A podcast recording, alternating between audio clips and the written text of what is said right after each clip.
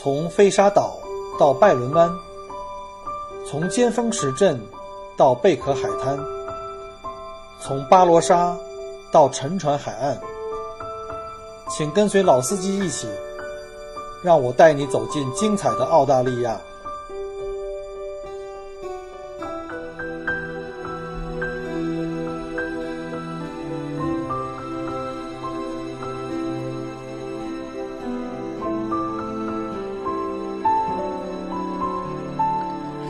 各位亲爱的朋友，大家好，我是 Michael 郭，欢迎再次收听我们的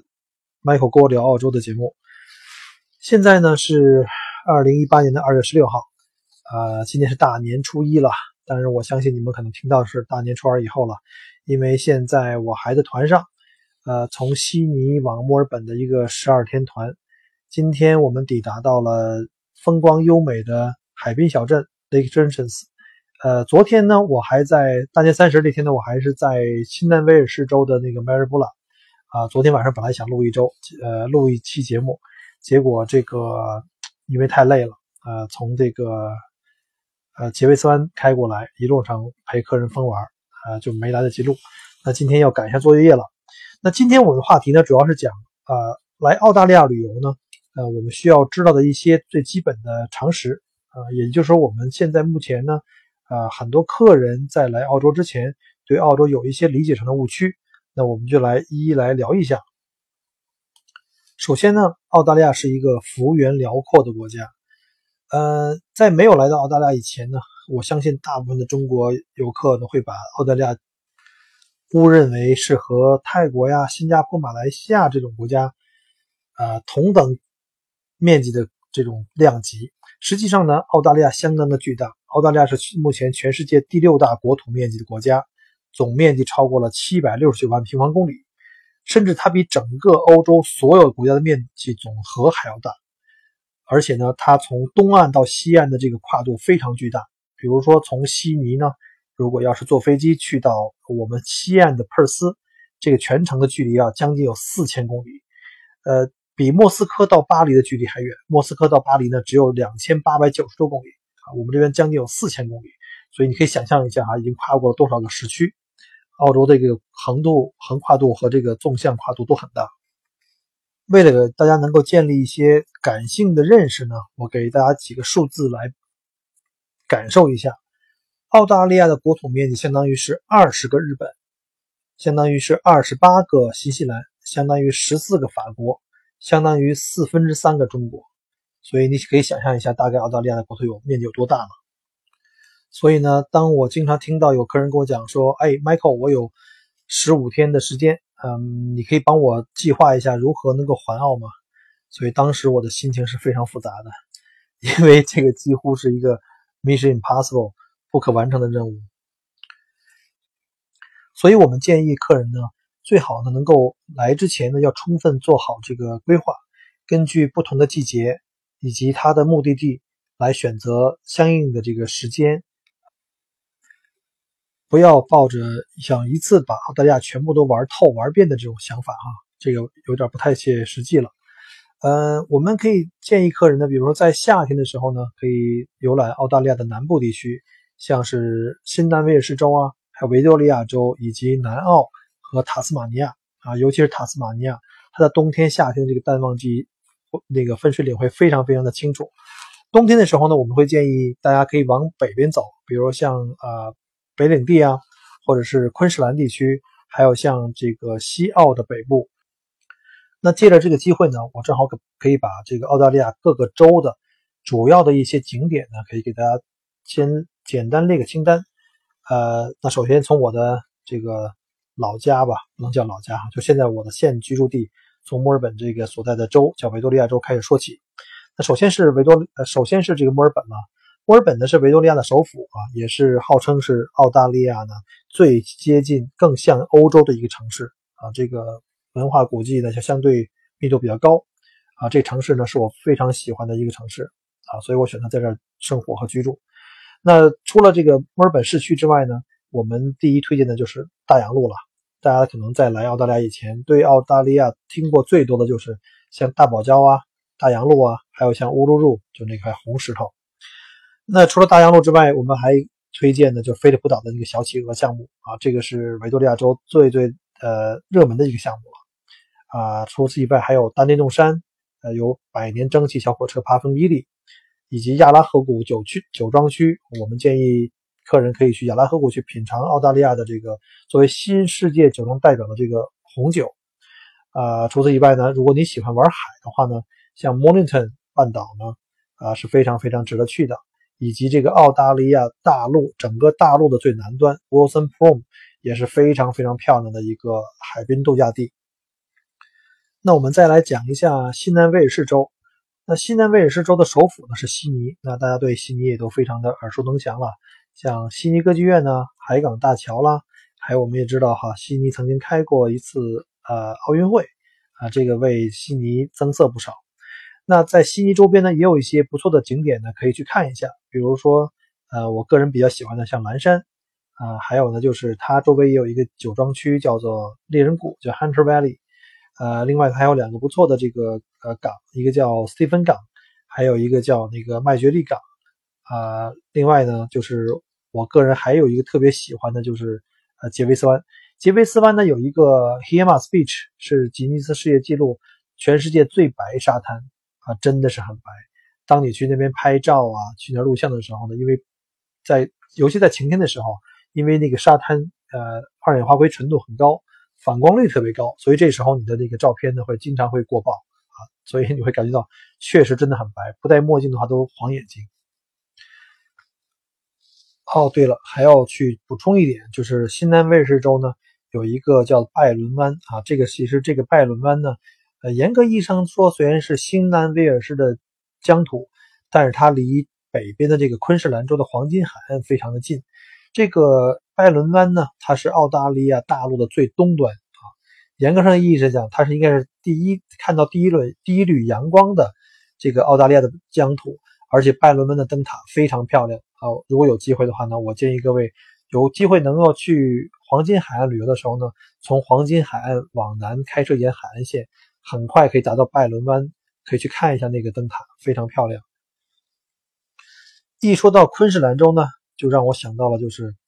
蓝色的大海，还有珊瑚礁，所以大家都很清楚哈。昆士兰州的主打的产品就是大堡礁了。那大堡礁呢是全世界最大的礁群啊，延绵两千多公里，在昆士兰的这个岸边，就是沿着这个向从北向南两千多公里的这个呃跨度。那整个这个大堡礁的这个长度上面的话，有很多的这个大陆上的城市可以前往，比如像中国人比较熟悉的像凯恩斯啊，这种也是散团经常去的。还有另外一个在它北部一点的一个一个小镇，呃，是我个人比较推荐的，叫做道格拉斯港。那再往南的话呢，还有就是像布里斯班呢、黄金海岸呢，还有这个 Sunshine Coast 阳光海岸呢，都是这个著名的度假地啊，非常适合一家老小呢来这里度假。那如果你喜欢海岛游的话呢，我强烈推荐你可以考虑一下，呃，离大堡礁最近的汉密尔顿岛，以及全世界最大的沙岛——飞沙岛，叫 Fraser Island，还有就是以观看这个绿毛海龟最著称的海龙岛。现在再说说我们的首都领地，我们叫 ACT，啊，叫首都特区，有一点像美国的华盛顿特区，呃，首都呢叫堪培拉。其实堪培拉在我的心目中，其实它不是一个旅游城市哈，它是完全为政治服务的，呃，是我们的首都，呃，但是如果有机会，大家可以去安排悉尼、墨尔本深度游的话，有可能会经过堪培拉。那堪培拉的话呢，我就建议大家可以在那边安排住一晚，主要游览的地方呢有国会山啊，就进去看看就好了。如果你要是对政治很感兴趣的话，呃，那隆重推荐的就是堪培拉的战争纪念馆。如果你是个军迷的话呢？对一战、二战或者是澳大利亚的这个历史感兴趣的话呢，就强烈建议去好好的参观一下那个堪培拉的战争纪念馆。这是在全澳大利亚所有州的战争纪念馆里面最最棒的。下面再来说一下维多利亚的一个邻居啊，近邻就是南澳大利亚，它在澳大利亚这个南部的中间的地带啊，靠近这个南太平洋。那澳大利亚南澳大利亚的这个首府呢叫阿德雷德啊，它有一个著名的小岛呢，叫做 Kangaroo Island，叫袋鼠岛啊。这个上面的袋鼠真的很多。我们去驾车出游的时候呢，在袋鼠岛上看到的被撞死袋鼠，一天开了下来可能不下一百只。那除了袋鼠岛之外呢，南澳大利亚最有名的，在全世界人们心目中都会留有印记的，就是我们的巴罗沙酒庄了。就是在巴罗沙酒庄呢，有很多耳熟能详的一些国际品牌的一些一些酒庄，像奔富啊，像 Wolf Plus 这种大型的酒庄。那如果来到澳大利亚的，就是南澳来旅游的话呢，一定要去巴罗萨酒庄去品品红酒了。西澳大利亚顾名思义呢，就是在澳大利亚最西端，它也是澳大利亚最大的面积的一个州了。啊，它从北向南呢，跨度非常大，从低纬度到高纬度，跨越了整个澳大利亚的领土的从南到北。呃，推荐的景点呢，有像如果要是喜欢潜水啊，去看著名的鲸鲨。呃，可以在布鲁姆或 Cable Beach，还有呢，它在呃北部的中部呢有这个金百利国家公园，呃，它的首府是珀斯啊，我们在澳大利亚也叫它叫遥远的星球，因为它离其他的所有城市都距离相当的远。另外呢，还有南邦国家公园啊，大家可能在网上看到过很多网红的这个景点啊，像尖峰石镇就是属于这个南邦国家公园的，还有像自然之窗。另外呢，还有一个就是我个人特别喜欢的，叫罗特尼斯岛啊，上面有一个网红的小袋鼠，特别喜欢跟人一起合影，还记得吗？北领地呢是澳大利亚这个土著人啊聚居地啊，也是这个土著人最多的这个州。那它的首府的达尔文是澳大利亚所有的州的首府里面最靠近赤道的啊，最北边的，嗯。北领地的著名景点呢，有首先有这个艾尔利岩了，我们叫乌鲁鲁，就是那块大的红石头，还有就是距离它最近的一个城市叫做爱丽丝 Spring，就爱丽丝泉啊。你要是去看这个乌鲁鲁的话，一定是坐飞机去爱丽丝泉去转车的啊。除此以外呢，还有著名的这个卡卡杜国家森林公园，呃，另外呢还有国王谷，都是非常漂亮的这个呃景点。如果你要是四驱爱好者或者是这个背包客的话呢？那北领地就是一定是你的菜了。怎么样？听了我上面的介绍，这个把各个州大概给介绍了一下，呃，你还觉得来澳大利亚十五天就够了吗？啊，实在不好意思，刚刚发现自己犯了一个严重的错误哈，呃，我不小心把这个澳大利亚大陆的这个领土的最南端，不是大陆领土的最南端，呃，漏掉了一个我们的一个另外一个重要的一个州，叫做塔斯马尼亚。呃，它的首府呢是在胡巴特，啊，旁边呢有一个著名的啊亚瑟港。那如果大家有机会来到这个胡巴特的话呢，一定要去看一下亚瑟港监狱，它是澳大利亚移民史上最早的一个呃关流放犯的监狱。那除了这个亚萨港之外呢，还有著名的这个网红景点的酒杯湾和 Cradle Mountain，叫摇篮山，还有歌湖啊，大家都。塔斯马尼亚的最好的季节呢，就是在每年的春夏季的时候。这个时候呢，塔岛的这个樱桃啊就已经成熟了，还有塔岛的深水，就是这个冷水生蚝呢，就特别值得大家去试一下。这是澳大利亚最好的生蚝，没有之一。还记得网红的薰衣草小熊吗？它的产地就是在塔斯马尼亚岛的薰衣草庄园。上面呢就。澳大利亚的这个国土面积以及各个州的一些主要景点呢，做了一个基本的介绍啊，可以给大家一个呃概要的一个了解。那下面再讲一个，就是关于澳大利亚呢，呃，一个另外一个特点，就是很多国人刚刚到澳大利亚旅旅行的时候呢，一个最大的一个反应就是澳大利亚的消费太贵了。没错，澳大利亚呢是全世界这个最低工资税水平最高的国家。呃，很多游客因为经常去美国、去欧洲。可能会拿澳大利亚跟他们比，呃，尤其是有很多客人跟我讲说，哎呀，我们刚刚从美国旅行过来，然后这个美国都没有那么贵了，怎么澳洲这么贵？其实你知道吗？澳大利亚这最低人工工资的这个标准呢，比美国的很多的州呢都贵一倍以上，所以你可以想象一下，澳大利亚呢这个消费很贵呢是可以理解的，而且呢澳大利亚是一个高福利的国家，高福利国家一定是高税收了，那所有的这个都会体现在我们的物价上面。我可以举个例子哈，现在呢，澳大利亚二零一七年的最低工资水平的政府规定是十七块七，就是你干一个餐馆的洗碗的，你每小时的只要是成人哈，最低的工资应该也在十七块七毛钱澳币。我记得好像应该刚刚又涨过，可能变成十八九块钱了吧。就也就是一小时的这个蓝领工人的工作，最基本的哈，还不能是一还不能是那些高收入蓝领。在澳大利亚，很多高收入蓝领，比如像盖房子的呀，或者是哪怕是电工啊、水管工啊，一年年薪在十万澳币以上，都跟玩一样啊。那在天朝，现在在我们天朝的那个最低工资的水平呢，大概是一块六毛八到三块九毛三澳币之间啊。这是根据各个地区不同，比如北上广这种一线城市肯定要贵一些啊，每小时的。最低工资可能大概在四块钱澳币左右，就是二十人民币。但是在澳大利亚呢，差不多是二十澳币啊。澳币现在跟人民币的汇率大概是五块多钱吧。那到底怎么体现出澳大利亚的消费这么贵呢？我们举个例子吧，一瓶六百毫升的矿泉水啊，就像这个可乐的这个 Mount Franklin 的这个矿泉水，呃，在超市里卖大概在三块多钱澳币。那乘以五点多的话，大概是十五六块人民币一瓶啊。如果是可乐呢，可能略贵一点，可能三块五到四块，也就是二十块钱人民币买一瓶六百毫升的可乐。那我们再看看其他的方面，比如像吃喝住行啊。那先看这个住。那如果我们的客人想，哎，我我可不可以来澳大利亚来做背包客哈？便宜一点，可以啊。你可以选择一个六床或八床的混合的青旅。那大概每个床的床位呢，床位费大概在四十到五十澳币，也就是在两百到三百块钱人民币之间一个床位哈。你可能住在跟另外七八个人挤在一个这个上下铺的一个青年旅社里边。我记得两三百块人民币的话，在中国可能已经可以住像如家呀、速八这种啊快捷酒店了。那如果你想要求高一点，想住这个。带独立卫生间的这种连锁酒店或 motel，就是这种我们叫汽车旅馆哈，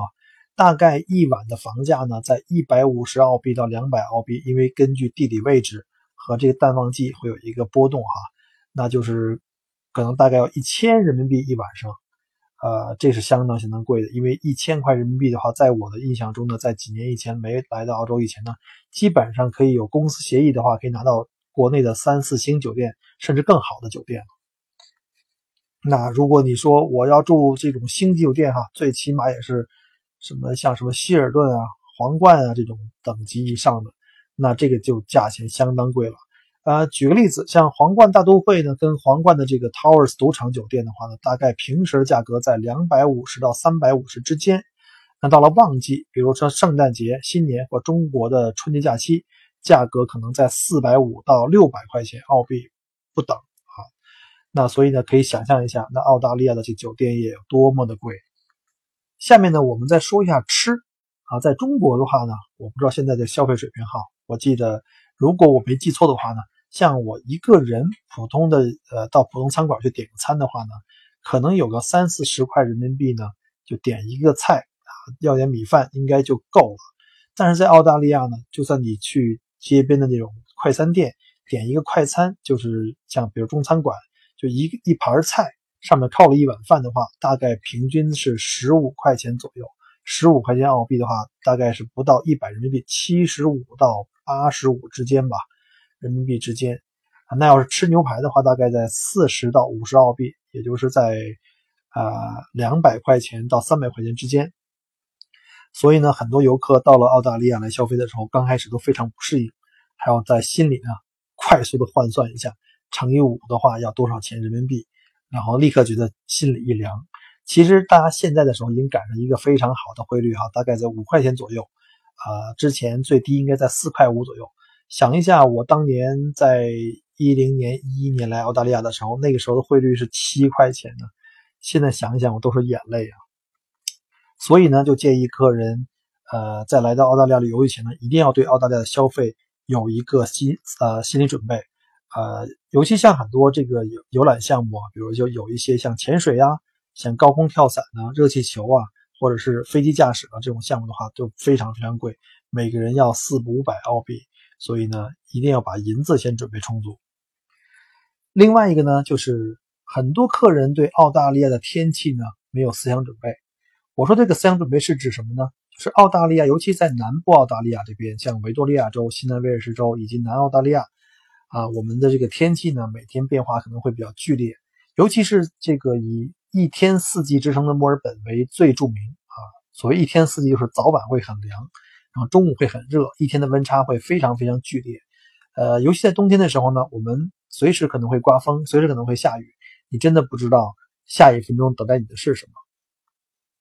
记得前几年有一年春节呢，我带客人去大洋路路旅游，那一天的最高气温呢，我的车内的这个气温表显示的是四十七度，创造了澳大利亚这个呃过去就是维多利亚可能是过去的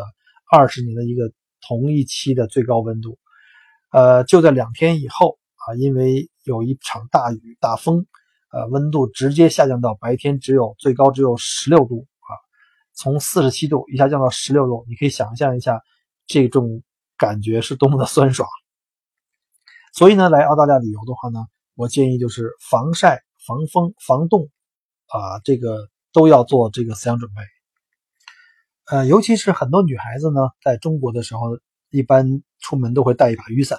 下雨的时候挡雨啊，有太阳的时候就挡太阳。在澳大利亚这边是是不太行得通，因为下雨的时候通常都会有大风。这时候你的伞就没有用了，然后呢，这时候更需要一件结实一点的雨衣，呃，而且呢，人如果是真正太阳很毒的时候呢，你打那个伞也是很很辛苦的，啊，还不如戴个帽子啊，啊戴个墨镜，然后抹上防晒油，穿一件这个防晒防晒服，这样的话呢，你可以双手可以自由出来呢去拍照。最后一个提醒事项呢，就是关于澳大利亚的电话网络以及数据网络。我们知道澳大利亚是个地广人稀的国家，哈，全球第六大的国土，但是呢，人口非常可怜。呃，据这个统计局的数据呢，是在二零一六年，澳大利亚刚刚达到并超过了两千四百万人口。可以想象一下啊，一个大的北京的概念，北京加上周围的这些远郊区县，已经远远超过两千四百万了。那上海加上周围的郊县也是这样。所以你想象一下，在一个七百六十九万平方公里的这个国土上，只有区区两千四百万人口，平均每平方公里只有两点六个人到两点七个人，这个人口的密度是相当的低的。那也就是说，澳大利亚的这个本地的这个电话网络呢和覆盖呢，不可能要覆盖整个澳大利亚，它肯定是要以这个优先人口密集度比较高的城市。那也也就是说，我们。经常开车去自驾呢，或者到这个偏远的地区或景点的时候呢，经常手机就没有信号了，或者没有网络了。呃，我看到有一些客人呢，在国内来旅行的时候呢，会租用一些国内的虚拟电信运营商的一些所谓的移动上网的这个就移动的热点。呃，事实的反馈是非常差啊，在这边大部分时间呢是没有信号的。就举例哈，像我今天带带的这个团，从悉尼市区一出来，就基本上没有没有什么信号，而且网速非常的慢。真的像龟速一样哈，那我就建议呢，如果有可能的话呢，大家不要在国内租用那些虚拟运营商的那些，就是租用的那些网络移动热点，啊，最好呢能够在某宝上啊，或者是来到澳大利亚呢，能够在当地呢买当地的电话卡，就买那种纯粹的数据卡，就可以用本地的电话网络呢来上网，要比你在国内买的那些，呃，通过分包。呃，转租的一个网络的这种形式的这个虚拟运营商呢，要服务要好很多。上面呢，就澳大利亚的这个几点呢，给大家做一个基本的介绍哈。呃，这是大家普遍的有一些呃认知的误区啊，希望对大家能有帮助啊。因为时间关系的话呢，今天就讲到这里啊，因为我现在这边已经十一点半了，明天一早还要带客人去菲利普岛去看小企鹅。还要在这个晚上十二点左右赶回到墨尔本的酒店，所以呢，今天呢就先讲到这里。呃，希望大家呢给我留言互动啊，大家可以在喜马拉雅呃留言，也可以在新浪微信我的同名的这个微博的这个呃留言互动。呃，叫买口锅。再次感谢大家的收听，买口锅在南半球向各位恭祝二零一八狗年吉祥。万事如意，记得给我留言哦。很开心您能够关注并收听我的节目。如果您觉得还不错，请您转发并分享给您的朋友们。同时，也欢迎您给我线下留言。除了喜马拉雅，欢迎您关注我的同名新浪微博“麦狗锅”。同时，希望您关注我们的旅行服务公众号，微信公众号“墨尔本精品小团旅游”，里面有很多澳大利亚的旅游资讯和攻略。希望我的节目越做越好。